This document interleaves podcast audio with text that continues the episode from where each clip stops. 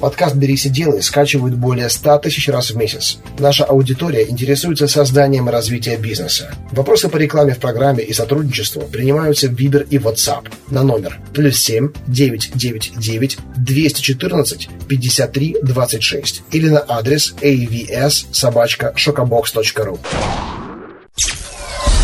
Сделано на podfm.ru Берись и делай. Авторская программа Андрея Шаркова. Здравствуйте. Вы слушаете новый выпуск программы «Берись и делай». Программа о тех, кто делает бизнес с нуля. И сегодня у нас в гостях Владимир Митрофанов.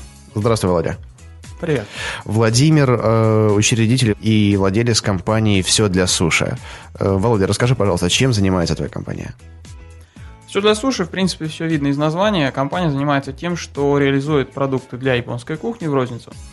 Мы одним из первых на рынке Петербурга стали продавать э, весь спектр товаров, необходимых для того, чтобы человек мог приготовить японскую кухню дома в розницу. Достаточно много компаний занималось, ну, в силу того, что ресторанов, э, отелей и всего остального достаточно много, да, которые предлагают в своем меню японские блюда. А вот именно розничных продажей таких продуктов, к сожалению, не было. И достаточно часто люди сталкивались с тем, что просто-напросто не найти, либо это заставляет э, прилагать достаточно большие усилия да, к этому. И э, отсюда, собственно, родилась идея так мы организовали компанию «Все для суши».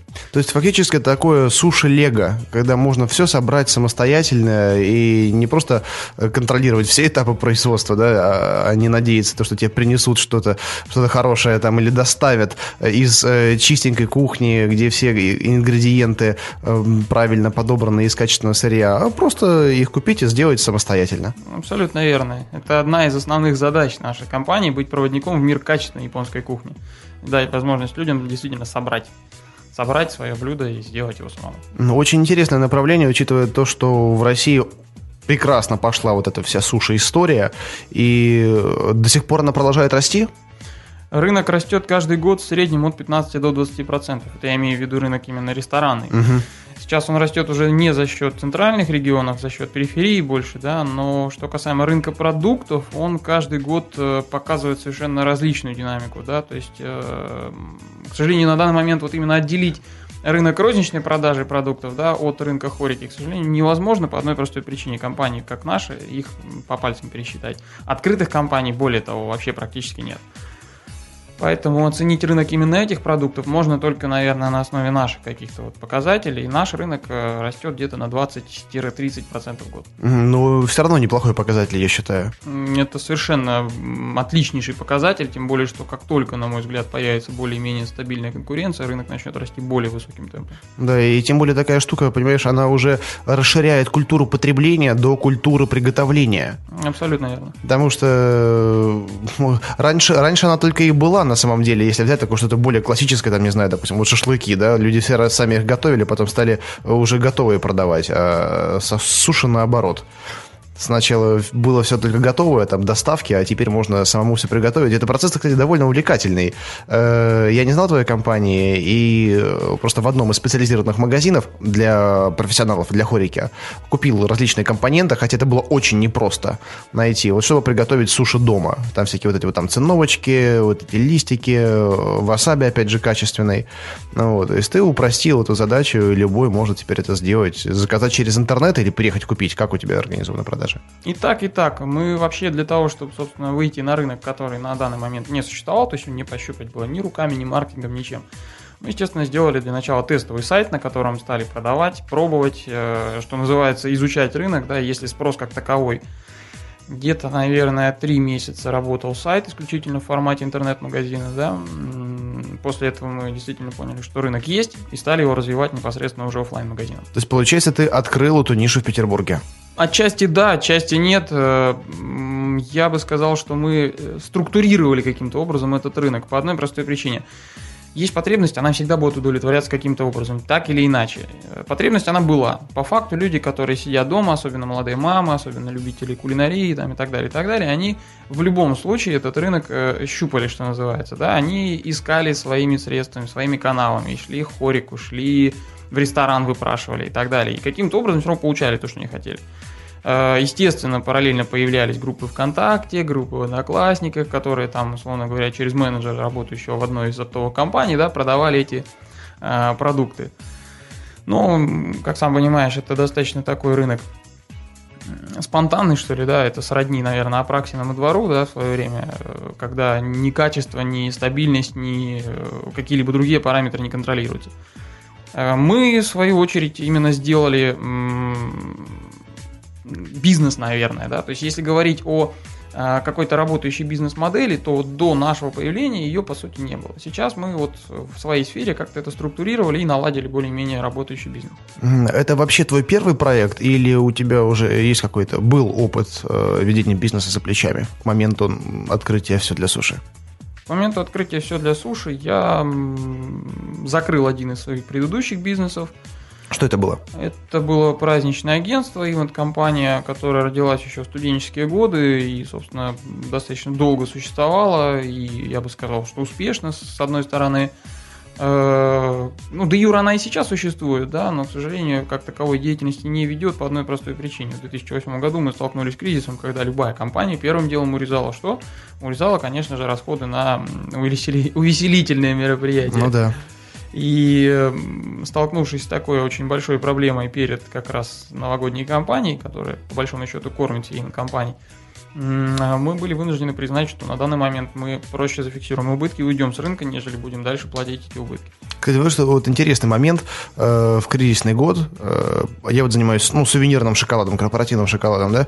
Э, это был один из самых прибыльных годов. И вообще я удивился. И знаешь, что самое интересное? Огромное количество заказчиков было это госкомпании, которым дали вот деньги на поддержку, на то, чтобы они не пострадали от кризиса. Я был удивлен. Ну, хотя мне это было в плюс, конечно, да, но я был удивлен, что они тратили на сувенирку сумасшедшие деньги.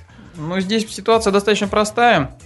А, любой э, более-менее грамотный управленец, особенно в государственных структурах, если он имеет какое-то все-таки соображение о том, как должна развиваться компания, он осознает факт того, что корпоративная культура должна существовать.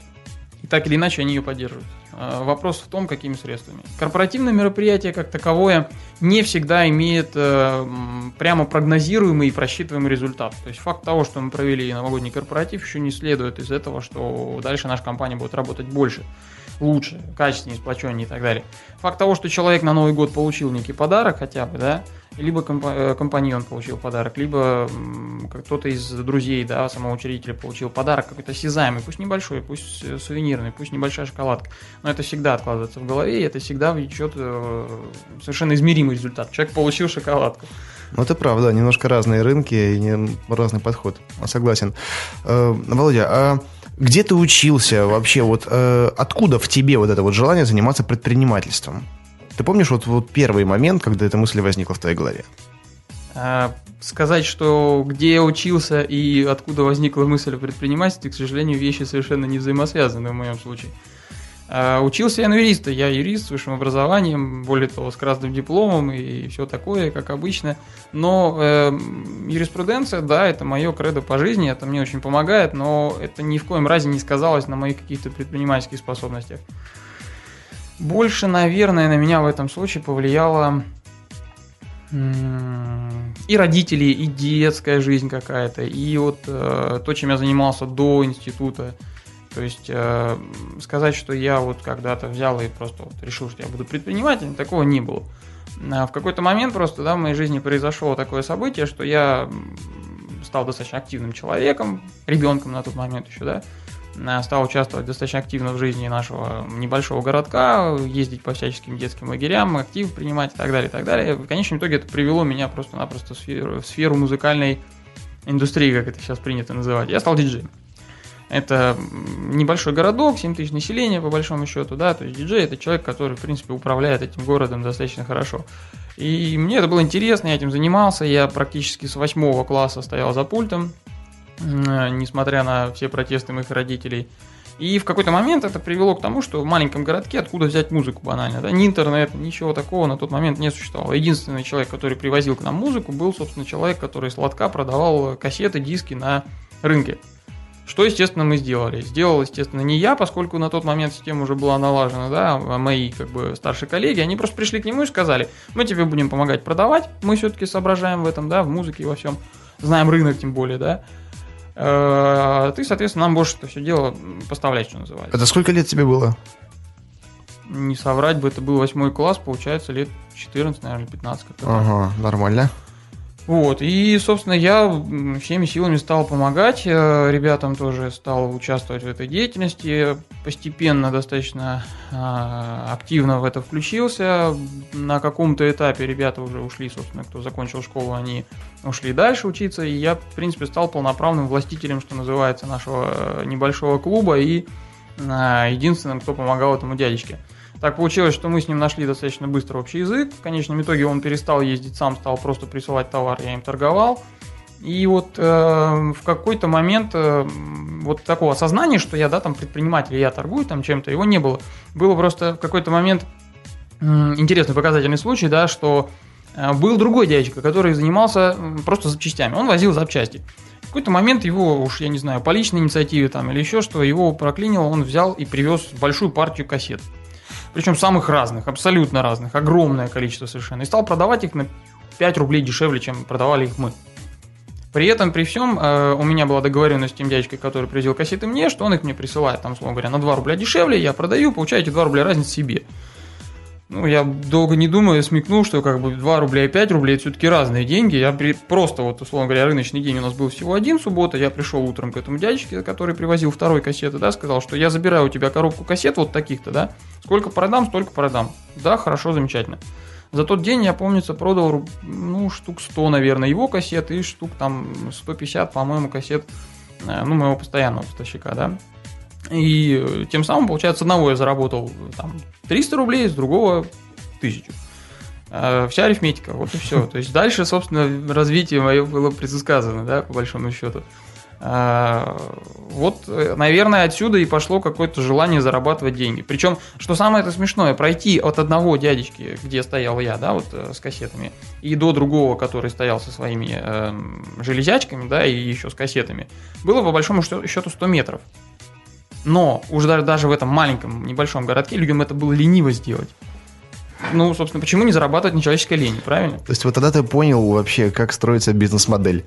Э, да, как, собственно, теперь уже можно вспомнить. Принцип, принцип тот же самый, просто вещи другие. Уже не кассета, а все остальное. Абсолютно И верно. цифры другие. Абсолютно верно. Вспоминаете вот того же Чичваркина, да, когда лидеру рынка лениво, собственно, взять и продать, э, пошевелиться для получения прибыли, значит, это сделаем мы.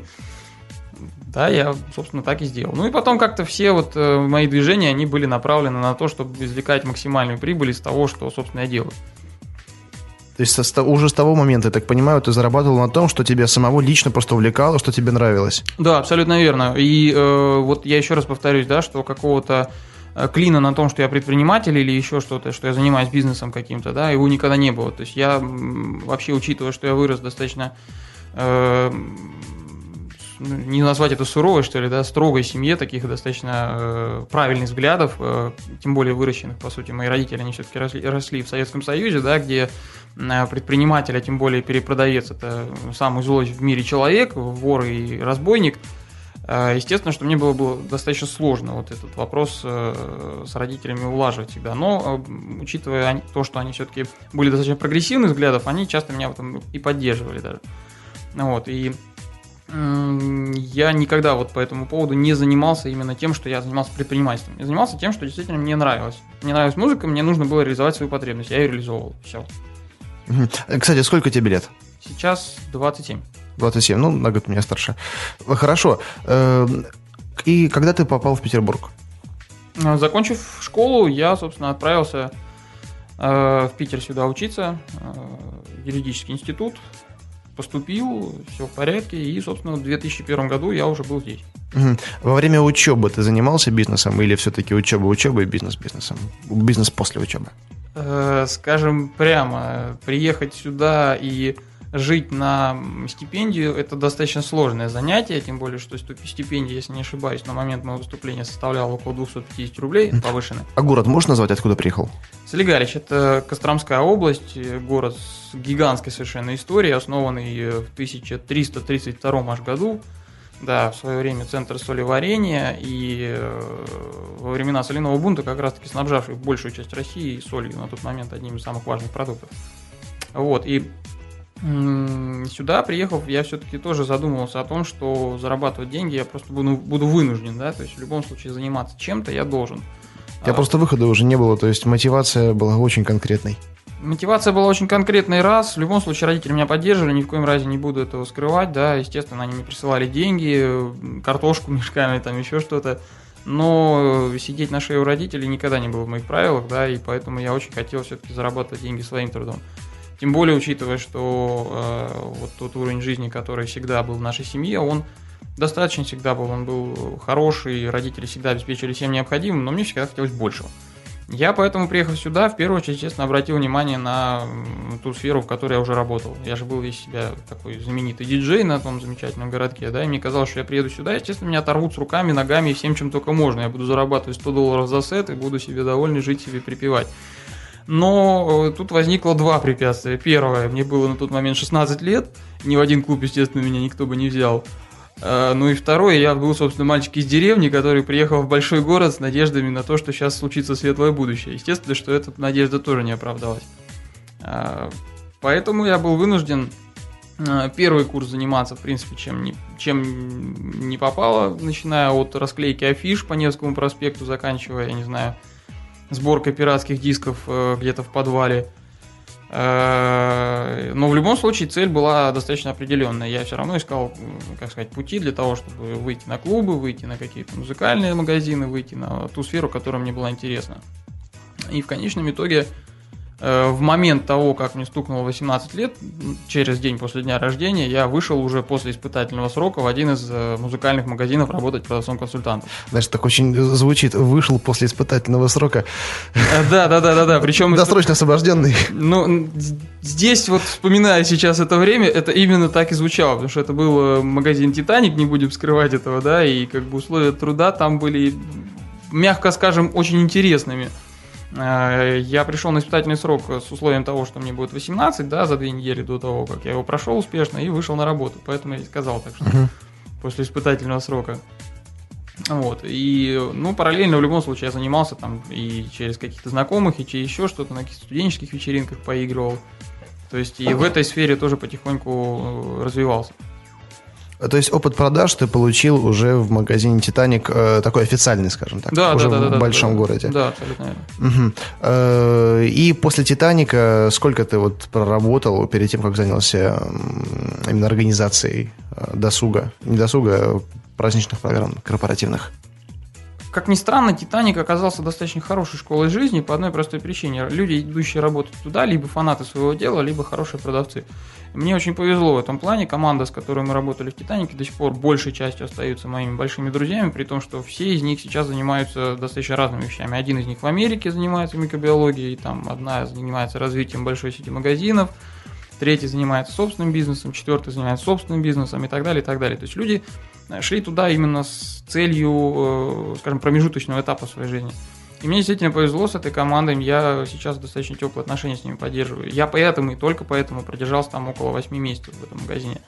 Э, но и уже там за счет, опять же, связей этой команды, за счет своих связей каких-то, я уже начал работать.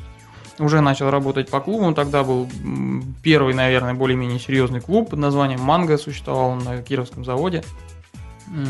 И там, собственно, вот через связи в «Титанике» я вышел на Э, директоров клуба, и, соответственно, первое мое вот более-менее серьезное место работы, как диджей, uh-huh. было именно там. И уже в этот момент, собственно, опять же, придя в клуб Манго, я стал там резидентом, мы стали там постоянно работать практически каждый день, да, то есть днем институт, работа, ночью клуб, потом институт, работа, клуб, как обычно. И э, уже там мы, собственно, начали задумываться о том, что вот как бы про какие-то вечеринки проходят, мероприятия какие-то. На тот момент вот эти промо-группы, да, как, которых сейчас достаточно много существует, они просто были в зачаточном, что ли, состоянии, и делать вечеринки, опять же, мысль пришла достаточно спонтанно, то есть э, мои знакомые, друзья, одним из них позвонили, сказали, что так и так, вы вроде как там все из себя активная молодежь, вот у нас есть там день студента, сделайте нам его, пожалуйста, интересно, весело, здорово. Почему бы нет? Давайте. То есть сначала к вам обратились, то есть не вы выступили с предложением, а так получилось, что вот Да, знакомые абсолютно, обратились. Абсолютно верно. То есть здесь еще одна, скажем так, сфера моей жизни, да, дала о себе знать. Я после того, как э, вот в Титанике начал заканчивал уже работать, э, одна из моих подруг, еще школьных, она меня притащила в лагерь детского актива вожатым. Мы выросли, стали ездить вожатыми и так далее, и так далее, стали проводить там какие-то мероприятия для детей, естественно. И вот потом к этой как раз команде э, один из знакомых обратился, что давайте вы сделаете вот этот э, день студента всеми руками, ногами за, чего бы нет, давайте попробуем, что мы маленькие, что ли. Э, мы начали, стали делать, э, подготовили все, начиная от э, того, что, собственно, знали, кто и как будет и где проводить мероприятие, заканчивая тем, что уже пошли распространяться билеты. В этот момент человек, который сказал, что давайте сделаем, сказал, нет, давайте не будем делать, и как бы мы оказались не удел, без каких-либо компенсаций, чего-либо еще. Обидно, досадно, но ладно, ладно, что говорится, да, и уже вот с этими людьми, которые мы, собственно, начали э, думать об этой вечеринке, мы задумались о том, а что бы, собственно, вот клуб, пожалуйста, давайте сделаем. Я пришел к директору клуба и сказал, что так и так, вот мы хотим сделать. Давай, не вопрос, сказал мне, прибыль со, входа твоя, прибыль с бара моя. Достаточно интересные условия на тот момент, э, тем более, что такие опыты были достаточно редки в тот момент. Мы взялись и сделали. Э, придумали достаточно интересную идею, запустили вечеринку, сделали достаточно неплохое распространение билетов. С первой же вечеринки оказались в достаточно неплохом плюсе. Угу. Сели, подумали, почему бы не делать это там, ну хотя бы раз в месяц. Начали делать раз в месяц. Раз в месяц мы прогораем, раз в месяц зарабатываем. Весело, здорово, студентам жить достаточно хорошо. И сколько так вы проработали? Честно сказать, вот так даже сейчас не считал. Ну, примерно плюс-минус. Э, плюс-минус где-то год, наверное, ну, полтора максимум, да. Я уже ушел из клуба манго, но в любом случае мы делали там вечеринки какие-то, да. И вот где-то, наверное, да, год, может быть, чуть больше. И вот хорошо, как же ты тогда пришел вот э, к все для суши? Ведь тема абсолютно не связана с твоим предыдущим опытом. Совершенно не связана. И здесь я уже начал смотреть на все это безобразие исключительно с точки зрения бизнесмена уже, да, то есть вот здесь возникала уже некая направленная мысль, да, потому что после того, как мы вот закончили с вечеринками, я начал заниматься непосредственно корпоративными праздниками уже без этой команды в составе там другой команды, да, мы соединились, условно говоря, и начали этим заниматься. Я закончил институт параллельно, потом, собственно, вот развалил компанию, да, получается, совместно с своими коллегами – и э, пошел по профессии. То есть я никогда не заканчивал работать по профессии. В любом случае, где-то я еще был юристом, да, всегда. Как консультант или как э, в каком формате? Э, как юрист? Да. Э, полноценный юрист, изначально все-таки как э, единственный юрист компании, кто занимался всеми вопросами, начиная от регистрации, заканчивая судами. Потом больше ушел в консалтинг, поскольку все-таки уже подрос в этом вопросе. И занимался вопросами именно какими-то определенными, как правило, арбитражом. Ну вот параллельно занимался тем, что э, что-то думал своей головой о том, что, собственно, в своей жизни хотелось бы. Э, понимание того, что я не самостоятельная единица в плане вот какой-то работы на дядю, она, оно, оно приходило постепенно, да, то есть каждый день, приходя на работу, я осознавал, что а вот здесь бы я, может быть, сделал по-своему, а вот здесь бы у меня там, может быть, вот так вот мысль росла. А вот здесь вот я хотел бы там прийти к директору и рассказать, что я вот так вот бы думал своей головой. Э, отчасти мне это помогало, стремление всегда прийти к директору, да, и я uh-huh. как бы приходил к директору и говорил, что вот я считаю, что вот здесь надо сделать вот так. Ну, такой я человек по жизни. Какая я... реакция была директора? Разная. Разная, прямо скажем, разные. Директора бывают разные. Есть э, от этого, наверное, зависит и то открытая компания, закрытая компания, какую стратегию она выбирает на рынке и так далее. Э, отсюда, собственно, и реакция директора. Кто-то смотрел на меня как на маленького мальчика, который пришел тут, собственно, всякие умные вещи говорить, да, вроде бы. А один из них действительно откровенно мне заявил, что вот ты весь такой себя деловой, пришел весь красным дипломом, весь такой умный и, и так далее. А мы вот уже десятый год этим занимаемся. И как бы в принципе ничего плохо себя не чувствуем.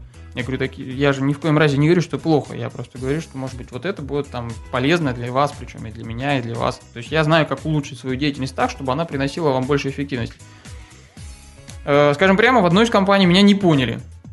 Я в конечном итоге достаточно успешно там проработав на позиции юриста, я все-таки ушел.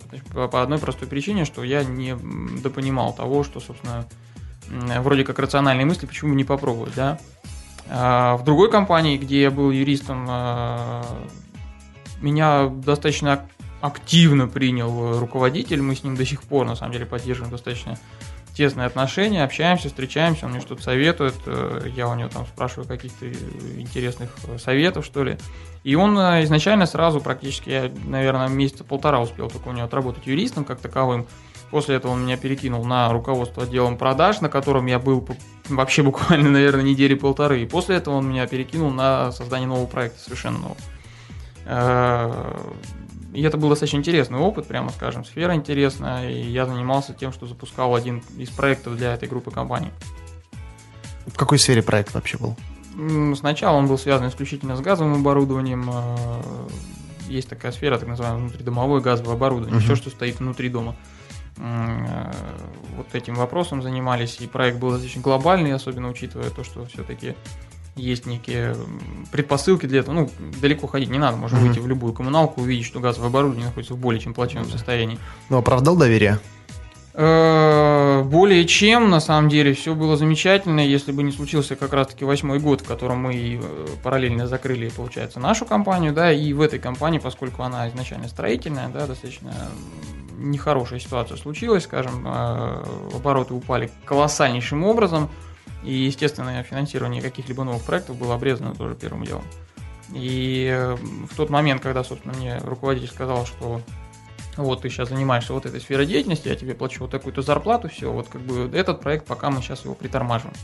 Я сидел, наверное, в лучшем случае недели две или три вот на такой позиции, да, что вроде как я занимаюсь делом, я делаю какие-то текущие задачи, но не создаю того, что хотел я и того, что хотел, собственно, руководитель. Я в конечном итоге просто пришел к нему и сказал, что так и так, Александр Иванович, я не могу больше тратить ваши деньги на то, что я сижу и не произвожу должного продукта.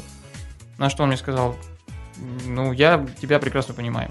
Вот, соответственно, там такой период, либо ты находишь себя, я тебе этот период оплачиваю, да, ты не работаешь, все нормально, я тебе денежки оплачиваю. Э, как найдешься, придешь, просто скажешь все. Вот. Собственно, в этот момент я ушел в консалтинг как таковой. Uh-huh. Вот, собственно, таким образом как-то складывалось желание заниматься чем-то самому mm потихоньку. Ну вот все для суши это получается такой первый проект, который ты уже зарегистрировал как компанию, как бренд отдельный, э, аналогов которому не было, и столкнулся с тем, что надо было его продвигать уже на несформированном, на несформированном рынке. Как это все происходило? Вот первые шаги, когда ты сделал вот то, чего до тебя еще не было. Самым первым шагом было то, что моя девушка э, была практически увлечена японской кухней. Мы проводили вечера, дни везде, где только можно в японской кухне. И в какой-то момент у меня, как у человека домашнего, достаточно хорошо готовящего и любящего это делать, возникла мысль, давай-ка дома сделаю. Я сам лично столкнулся с той ситуацией, что вот банально негде этого купить. Отсюда родилась мысль. В тот момент я как раз занимался вот газовым оборудованием.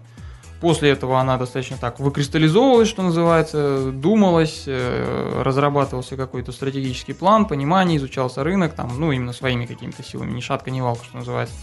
И в конечном итоге вот я уже где-то на лето восьмого года пришел к осознанию того, что я хочу это сделать, и я могу это сделать.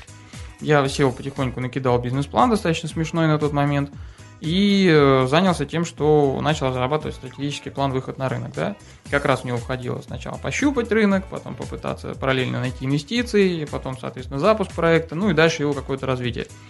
Факт того, что рынка не существовало, действительно э, меня очень сильно пугал. По одной простой причине. Сейчас уже вот с высоты того опыта, который есть, да, любую книжку откроешь и прочитаешь первое, что, собственно, есть. Если ты, собственно, открываешь первый проект сам, тем более в условиях ограниченного финансирования, тем более в условиях жесткого рынка, никогда не лезь на рынок, который еще не сформирован. Проще зайти на рынок, который есть, э, откусить у него какую-то долю, ну, условно говоря, Причина этого всего одна, да, есть налаженные бизнес-процессы, которые можно банально взять, улучшить, сделать их эффективнее и тем самым откусить свой пирог, э, кусок пирога, что называется. Но мне, мне нравятся другие книги, которые говорят, что, ребята, создайте, будьте, будьте первыми, лучше быть первым, чем быть лучшим, создайте ту категорию, которую никто еще до вас не делал. Ну вот я так делал, например. Здесь, да, абсолютно верно, вспоминается сразу и Google, и все остальное, да, да? то есть э, придумать новый Google уже невозможно, но можно придумать что-то такое же. Нет, так как Google, когда был Google, уже был и Яху, и другие Абсолютно, вещи, да. они ведь не были первыми. Здесь вопрос, опять же, того, насколько мы располагаем ресурсами, силами, средствами и насколько рынок готов к выходу нашего продукта. Как ты понял, что он готов? Как ты щупал? Вот опять же, возвращаясь к сайту, возвращаясь к опросу друзей, возвращаясь к контакту, который на тот момент уже был достаточно ну, как популярным сайтом, да, мы запустили, говорю, первым делом а, информацию по своим друзьям, которые тут же начали там трезвонить по всем углам, что да, мы там можем готовить, устроили первую вечеринку суши, да, там, когда просто взяли, закупили. Все своими силами, без какого-то финансирования внешнего. Абсолютно верно, все своими силами. Зарплата, которую я получал, будучи юристом, я вкладываю сюда, в эти направления. Мои партнеры, которых я привлек, да, там для того, чтобы распределить как-то сферы деятельности, они тоже там в своей э, сфере что-то вкладывались. И мы вот, опять же говорю, запустили 24 э, августа 2009 года мы зарегистрировали компанию, 1 сентября 2009 года был запущен сайт, был готов логотип, фирменный стиль, сайт, все запущено, все заработало, и потихоньку начали какие-то заказы появляться, да, то есть там в сентябре месяце мы там развезли, ну, максимум с десяток заказов, да, в октябре там уже 20. Это при том, что сайтом мы не занимались, по большому счету, uh-huh. совсем. А, ну, за исключением того, что там в социальных сетях продвижение и так далее. А, и уже в октябре месяце, собственно, осознание того, что да, рынок есть, и мы на него готовы выходить, и мы хотим на него выходить, оно было достаточно четким. Мы э, и до этого параллельно занимались поиском инвестиций, для чего там ездили и на Селигер, и на всяческие мероприятия, посвященные инвестированию, собственно, развитию, там, ты предприниматель и так далее, и так далее. Был результат какой-нибудь? Э, если нам нужны рейтинги программы, скажу, что да, был результат. А если, если честно? А если нужна честность, то результат всего лишь один. Любое мероприятие делаем полезным только мы, поэтому если мы не получили денег, ну, мы нашли там знакомства какие-то, еще что-то. Честно скажу, что на мой, на мой взгляд, Селигер это одна большая профанация. А, а и... ты был в каком году? В девятом же и был, э, причем отпрашивался именно со своей юридической профессии, да, с, с консалтинга, ага. отпрашивался под э, тем соусом, что я поеду туда, буду продвигать услуги компании, там же все-таки будут такие большие дядьки. Вот. И мы уехали, действительно, уехали туда, неделю там прожили, собственно, всеми силами. В первую очередь мы искали именно инвестиции, деньги и так угу. далее. Не знаю, совершали совершенно безумные вещи э, из серии того, что когда прилетал Полонский на своем вертолете, у нас у единственных была информация, где он точно сядет. Его вся, вся пресс-конференция ждала в одном месте, а мы знали, что он сядет в другом месте. И мы вчетвером стояли вот так вот у вертолета встречали. Он выходит из вертолета, естественно, ожидающий, что как бы никто его не встречает, а тут стоим мы четыре таких замечательных красавца. Первое, что делаем, здравствуйте, Сергей, мы бы хотели презентовать вам наш проект Сходу, Все для суши, сходу, никуда, ага. никуда да, от него не отходя. И мы, собственно, привели его как раз в пресс-центр. До этого момента он уже успел сказать, что Старичок, я дома строю, сказал мне тогда. Суши клево, вкусно, но я ничего, говорит, этого не понимаю. Вот, собственно, на этом наш разговор с ним по поводу все для суши закончился. Ну и примерно так же обо всех остальных вещах, да. То есть люди, которые приезжали на Селигер, как правило, не знаю уж, какими мотивами они руководствовались, да, но их ответ на э, практически любой проект, любого масштаба, любого, соответственно, направления заканчивался тем, что, блин, какие вы молодцы, что это делаете, как вообще здорово, давайте вот молодцы, делайте это, это нужно стране. После этого разворачивались, уходили, как правило. Ну, ты знаешь, я был на Селигере в этом году, э, но я ехал за совсем другим. Совсем другим. Э, с одной стороны, я хотел просто посмотреть вообще на это мероприятие, потому что много слышал и хорошего, много слышал и плохого. И хотелось посмотреть своими глазами и пообщаться, опять же, с людьми, которые туда приезжают в качестве экспертов. Это и политики, и большие бизнесмены. Э, и посмотреть вообще, как живет, чем живет страна, там, ребята из других регионов. И я это увидел, и более того, я вынес для себя очень много интересного. Я увидел, как развиваются ребята вообще в таких городах, я не знаю, где они находятся на карте, да, и они делают совершенно потрясающие бизнес-проекты, что я многому у них научился сам, э, показал свой проект, кому-то он тоже был интересен, получил очень много контактов, э, которые теперь партнерскими стали, то есть люди покупают там франшизы, продукцию в другие регионы, в другие города, и вообще вот то общение, общение, которое происходит э, с представителями крупного бизнеса, оно все-таки дает, откладывается, оно оставляет отпечаток. И я после Селигера почувствовал себя немножко умнее. Да? В плане каких-то там инвестиций, денег я, я был свидетелем, как люди получают гранты и конкретные договора контракты, ну, как правило, инноваторы какие-то, да. Э, в плане вот малых, малых каких-то бизнесменов э, я не увидел никакой там господдержки по факту. Но смотря что считать поддержкой. Понимаешь, вот, например, прямой контакт контакт с представителями власти, некоторых там комитетов, да, он э, дает свои результаты до сих пор. То есть нас приглашают там на встречи с, там выше, просто на высшем уровне, выше, я не знаю, там только, там, не знаю, с Путиным, с Медведевым, э, это уже встреча. Вот. Э, и к нам прислушиваются, мы получаем конкретный результат, но это как бы отдельные представители э, как бы власти, да, я имена их называл в предыдущих программах, но представители бизнес-структур, э, они тоже прислали свои приглашения, которые запомнили проект, которым он понравился, которые предлагали сотрудничество, да, то есть я не ожидал ни оттуда никакой халявы, никакой там помощи, да, но вот знания и опыт я получил, да, и э, у меня была возможность э, приходить в некоторые э, вот эти вот компании директора, хозяева которых прилетали э, туда, посмотреть изнутри, как это все работает, тут прикоснуться к, вот, почувствовать их атмосферу, это тоже дает многое. Это, это реально, знаешь, такой получается мини-MBA, э, и потом практически. Да, там никакой теории, одна, одна, только, одна только практика. И в этом плане я вот вынес какую-то конкретную пользу. И научился даже монетизировать эти знания.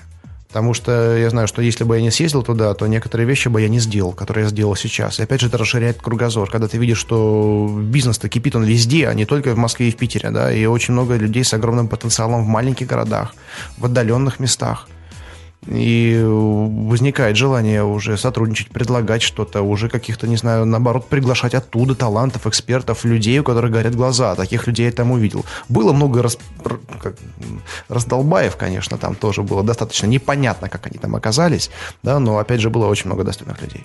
На мой взгляд, вообще, в принципе, любой бизнес-контакт, который каким-либо образом состоялся, это самое большое э, достижение, которое у нас в любом случае всегда есть. Да. Я поэтому сразу я говорился, что ехал я, по большому счету, за одним. Вот, как сказать, у нас есть некий перекус, на мой взгляд, в пропаганде, которая существует сейчас, да, предпринимательство. Перекос с точки э, того, что ты станешь предпринимателем, у тебя все случится, Э, вот именно это пропагандируется, что предприниматель это вот как бы вот самый успешный человек. Ты сделал бизнес, и ты весь из себя в шоколаде. Но правда это не в этом. Правда в том, что для того, чтобы бизнес сделать и быть в шоколаде, мало, мало просто желания, да, вот это сделать. Надо сделать, в конце концов. Ну, как действительно звучит название, да, берись и делай. Вопрос в том, что э, Селигер, он действительно развивается параллельно с тем, как развивается и наше общество, как развивается воззрение на бизнес, да. То есть на момент того, когда первый Селигер проходил, сам же знаешь, это было вообще практически Э, кулуарное собрание определенных лиц, которые обсуждали совершенно не относящиеся к бизнесу темы. Ну да, да я слышу, что ну, с каждым годом прогрессирует. И вот мой, мой первый селегер, он, в принципе, уже был на очень высоком уровне организован. И как, ребята, которые были в прошлом году, говорят, что разница просто колоссальная. Но без развития, на мой взгляд, нет движения. Это нормальное явление. Да. И еще раз повторюсь, что я тоже совершенно много вынес и э, для себя лично, как э, развитие личностное какое-то, да, и в контактах в плане этого тоже много вынес. И в плане бизнес-контактов тоже достаточно много всего интересного.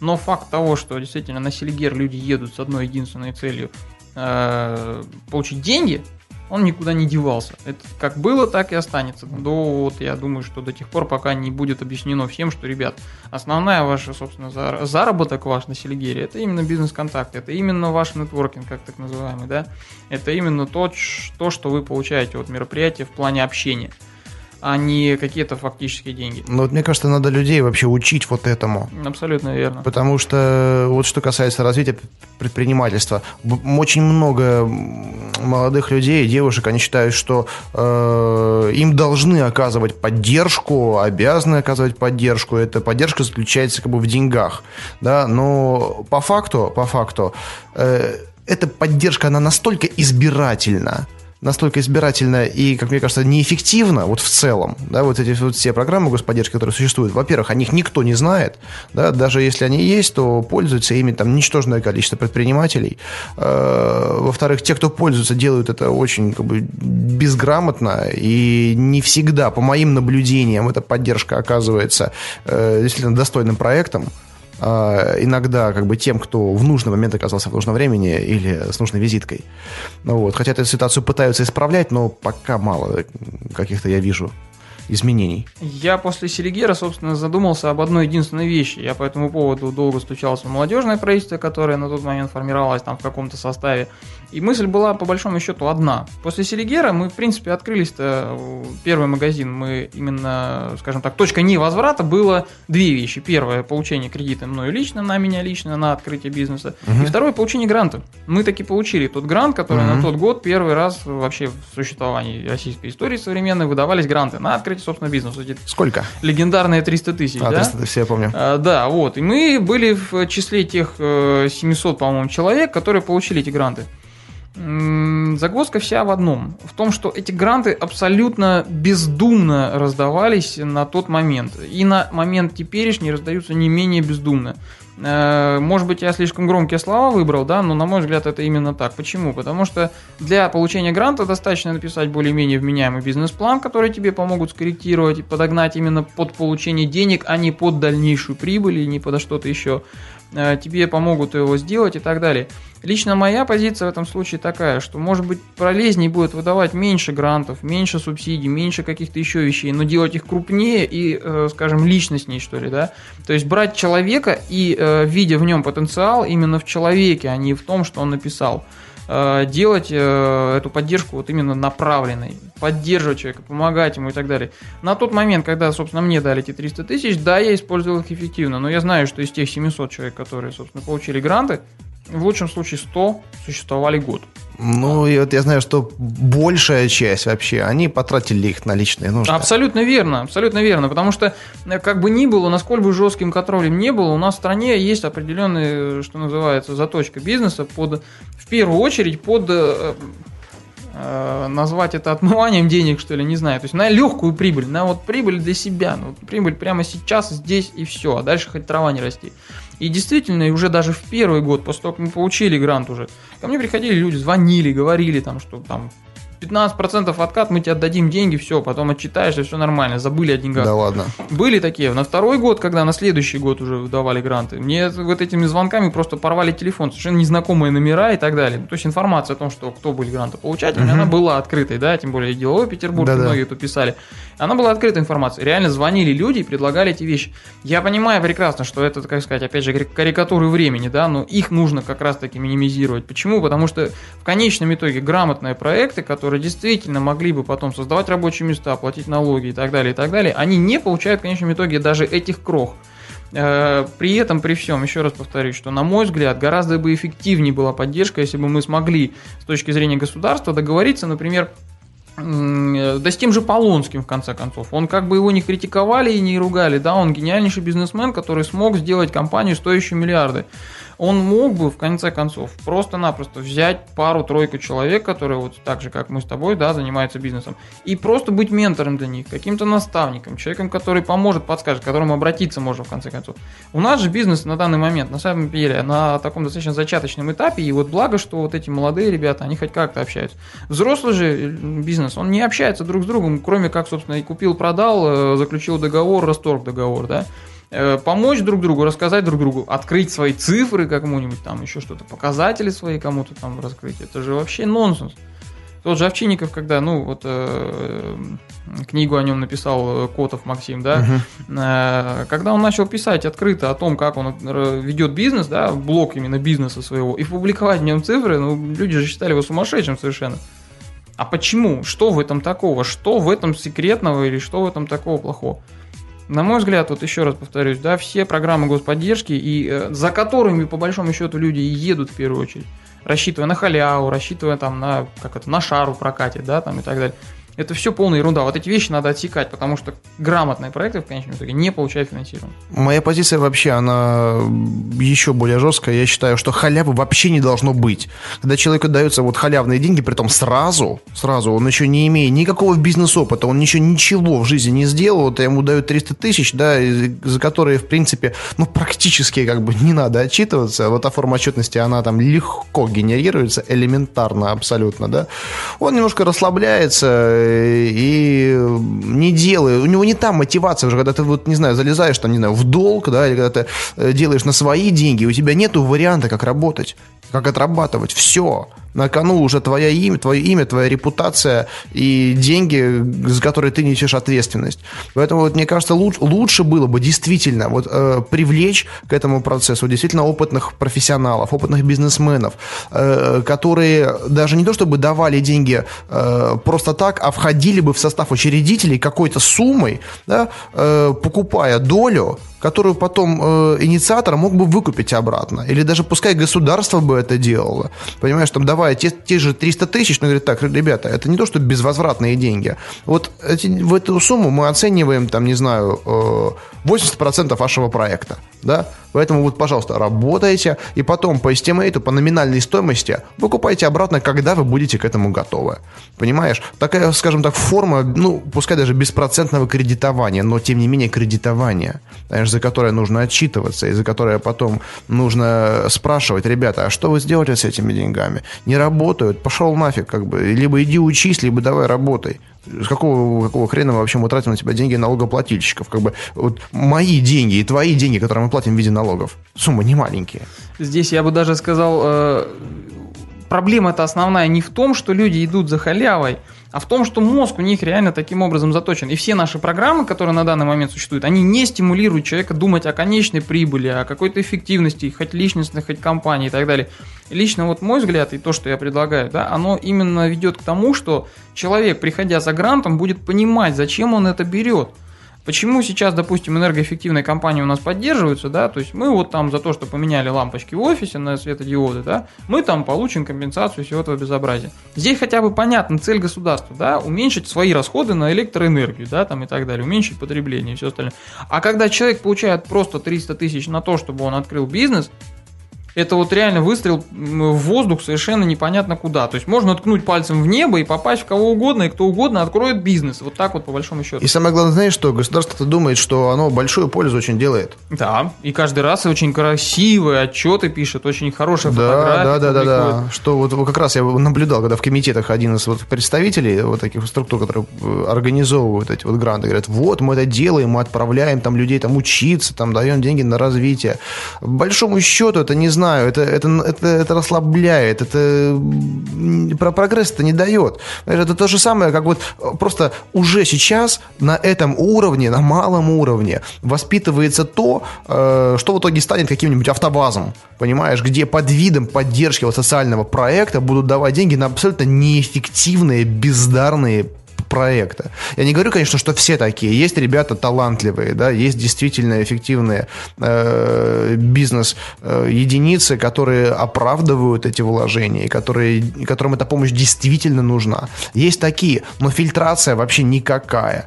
Никакая. Она должна быть более жесткой. К этому должны быть привлечены не э, эксперты не в виде, э, там, не знаю, профессоров, которые и дня в бизнесе не работали, да, которые только преподают там по учебникам э, э, середины 90-х, в лучшем случае начала 2000-х, хотя они через полгода устаревают. Сейчас время настолько вот быстро идет. Да, экспертами должны быть ребята, которые вот построили свой бизнес вот только-только, да, но не то, что только-только, там, не знаю, прошли хотя бы опыт, там, 5-5 лет у них есть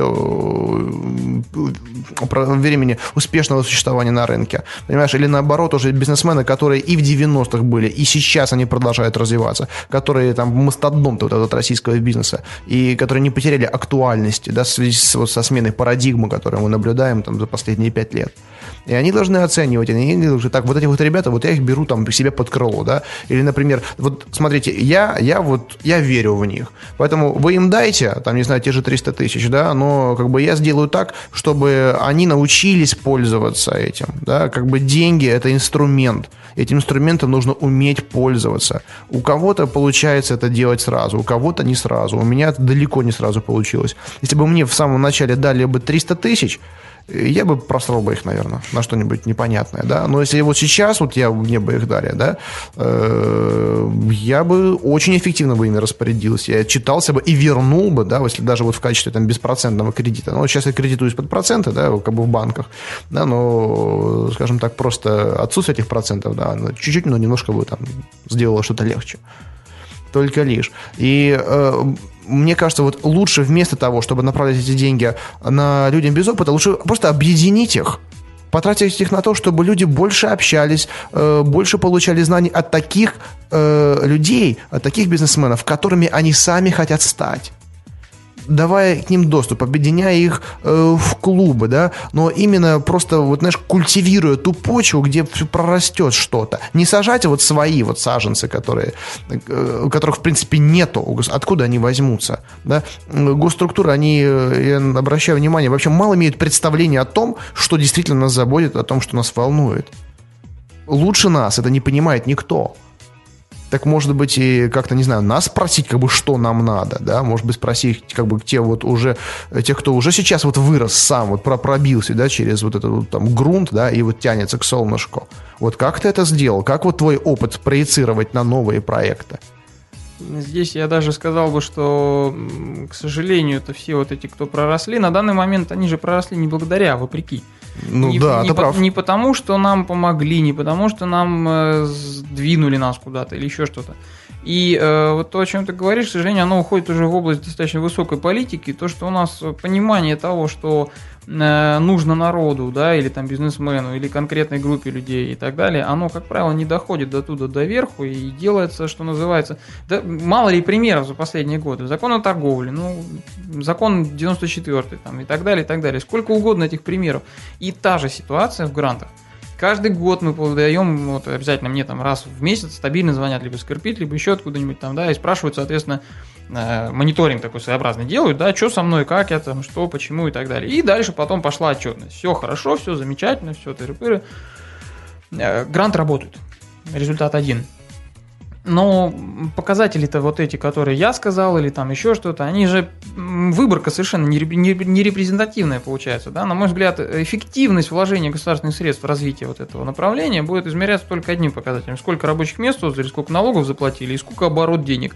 Вот тогда да, тогда мы можем сказать, что это эффективно, когда я 300 тысяч вложенных вернул себе через год 3, тремя миллионами налогов, к примеру. Да, да. Или там, я не знаю, 300 рабочими местами там, и так далее, и так далее. Вот она эффективность, да. И вот то, что ты говоришь насчет того, что было бы эффективнее вкладывать эти деньги именно в объединение людей, да, там в наставничество. Да в пропаганду там. то же самое, да. понимаешь? Честно, вот насчет пропаганды я бы сейчас уже притормозил. Почему? По одной простой причине. Вот э, не проходит, наверное, опять же месяца, да, как не звонит мне какой-нибудь молодой человек, который, собственно, прочитал, либо услышал, либо еще что-то и так далее.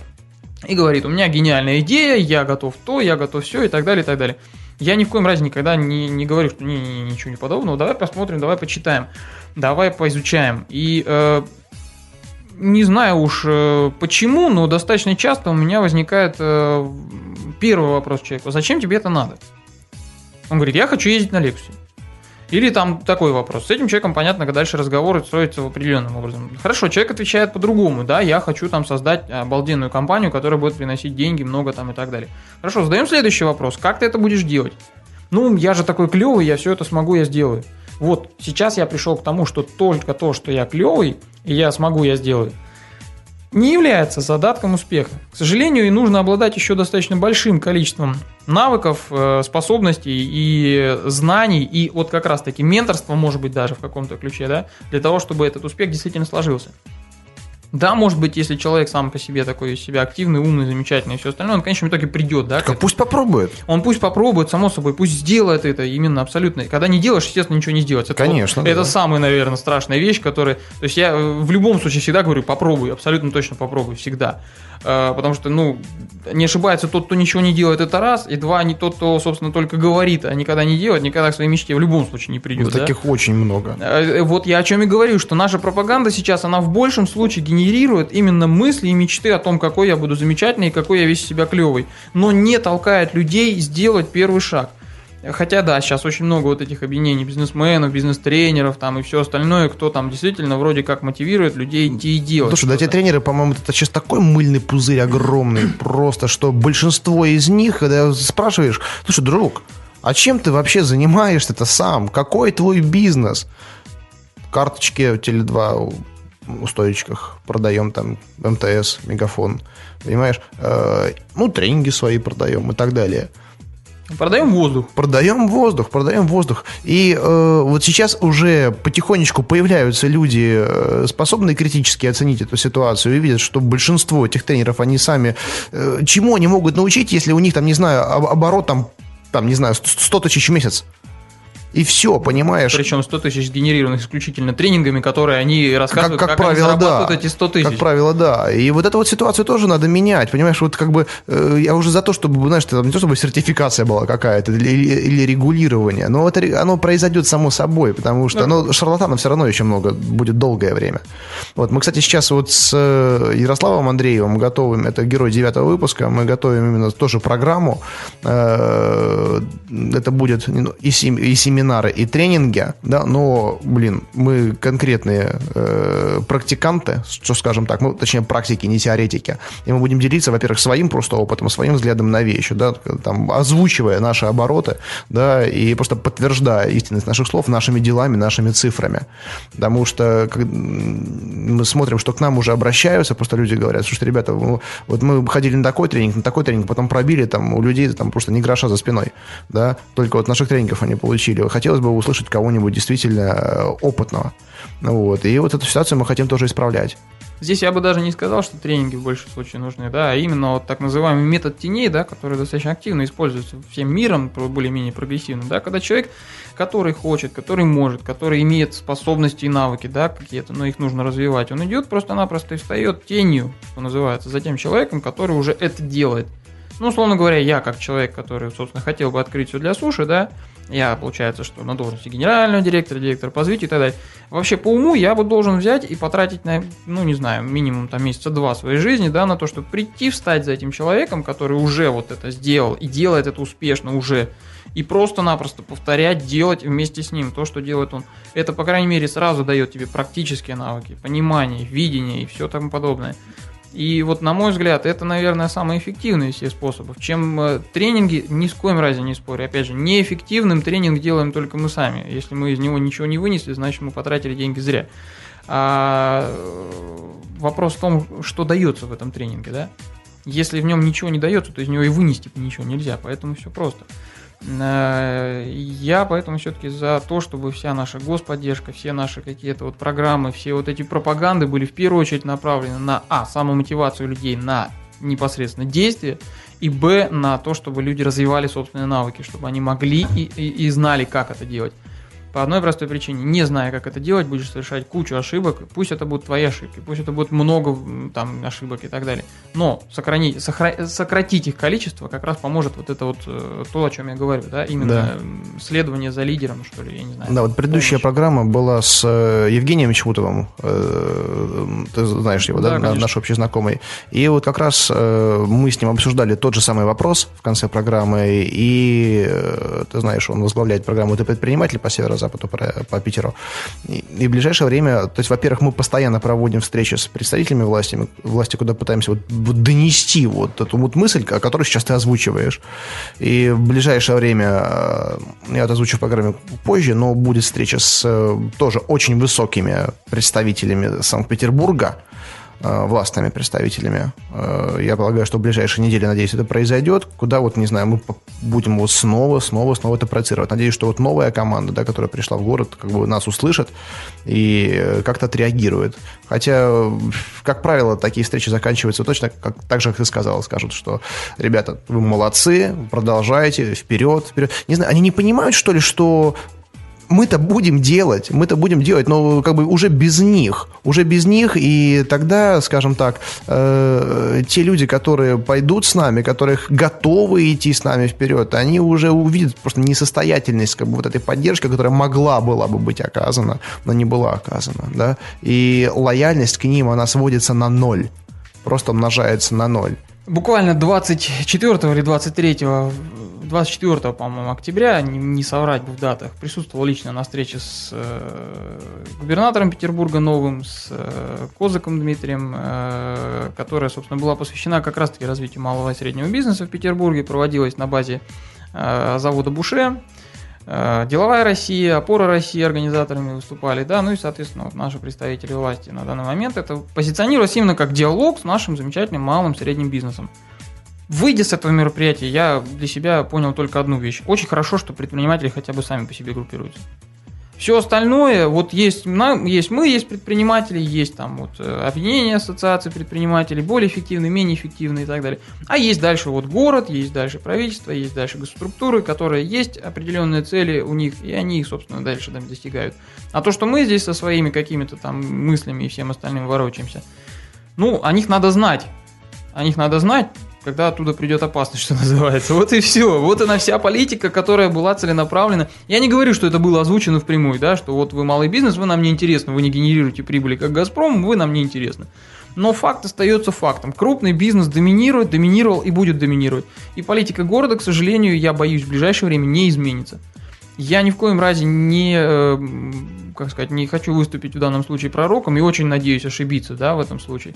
Потому что Э, все цифры, которые озвучивались, да, там вот в предварительной, да, там этой конференции информации, там 25% ВВП города, ну не ВВП, да, там обороты, да, города uh-huh. суммарного делает малый бизнес, там больше 50% занятых у нас в малом бизнесе и так далее, и так далее. То есть, в принципе, если верить цифрам, город осознает, что э, и малое, и среднее предпринимательство, и вот инновационное предпринимательство, и новые, да, какие-то эти вот наши предприятия, они, в принципе, создают достаточно большой социальный пласт, который Э, обеспечивает и работой, и деньгами, и там большую часть населения Питера. Но при этом э, пойти навстречу и понять э, нужды э, этого бизнеса достаточно сложно. В принципе, с одной стороны, то, что встречи такие происходят, это хотя бы уже какой-то... Уже, да, уже, уже, сдвиг, что слышат, по крайней мере. Очень будем надеяться, что слышат. Ну, то, точнее, уже, уже, скажем так, признали, что мы есть. Это вот, будем надеяться, именно тем и является, а не встреча для галочки, правда. То есть э, э, у меня, честно скажу, это вот э, ни в коем разе не связано лично с моим бизнесом и так далее. Я вот сейчас существую, что называется, я и вот бизнес, и вот какие-то гласные структуры, да, государственные. Не мы сейчас от них особо не зависим, не они там на нас как-то внимание не обращают. А, то есть мы вроде как ничего не, не нарушаем, все делаем, стараемся всегда быть абсолютно белыми, чистыми, замечательными, да, все делать в соответствии с законодательством. И они, собственно, да, по этому поводу нас не беспокоят. Поэтому вопрос нашей внутренней эффективности это уже наш внутренний вопрос сейчас на данный момент. Э, но э, касаемо вот общей политики, общего тренда, все-таки я жду каких-то подвижек все-таки в этом направлении. Хочется быть э, ближе как-то, да, вот к тому, что мы формируем в нашем городе сами. Ну вот мы это и стараемся делать сейчас. Вот гости, гости нашей программы, и я в том числе. Поэтому движение есть, оно начато. Главное движение всегда. Да, да. И, не знаю, у меня почему-то есть ощущение, что вот в ближайшее время именно мы изменим эту ситуацию. Потому что я не вижу, чтобы кто-то другой это делал. Но если не мы, то кто? Все правильно. Вопро- вопрос один единственный. То, то есть сомневаться в том, что это сделаем не мы, ну, как-то, не знаю. По мне так лично, и вот э, лозунг программы «Берись и делай» это вот э, одно из, наверное, самых главных, да, пониманий э, в сознании бизнесмена, что ли. Берись и делай. Что ты сидишь и что ты думаешь? Тот, кто ничего не делает, в любом случае ничего не сделает. Для того, чтобы прийти из точки А в точку Б, надо, по крайней мере, идти. Так и есть как там говорил кто-то из мудрецов, шаг в тысячу, о, дорога в тысячу верст начинается с маленького шага, или как? Да, это уже полпути. Да. Это уже полпути, так и есть. Владимир, у нас получилась очень интересная беседа. К сожалению, мы ограничены хронометражом. Он у нас уже час, час записи. Поэтому э, я думаю, что мы с тобой встретимся в этой программе еще раз. Мы обсудим э, уже э, какую-нибудь конкретную тему, более специализированную, сфокус... ну, сделаем фокусировку на каком-то аспекте ведения бизнеса. Э, сегодня, скажем так, была твоя, твоя первая презентация, и мы уже обозначили э, те интересы, те вопросы, в которых вот мы, ты очень компетентен, и наш нашим слушателям было бы интересно тебя услышать. Они будут задавать вопросы в комментариях программы, поэтому ты заходи на сайт под FM и, и смотри, что там пишут. Окей. Okay. Еще раз спасибо, Владимир, за встречу. Ну, собственно, большое спасибо за приглашение на эту передачу. Я думаю, что сам факт существования подобных передач, он будет э, двигать наш бизнес вперед. Так и будет. И мы это будем делать с тобой вдвоем и с нашими слушателями вместе. С вами был Андрей Шарков. И спасибо вам за прослушивание. И до встречи. Не забывайте подписываться, оставлять свои комментарии. Удачи вам всем. Берись и делай. Скачать другие выпуски этой программы и оставить комментарии вы можете на podfm.ru.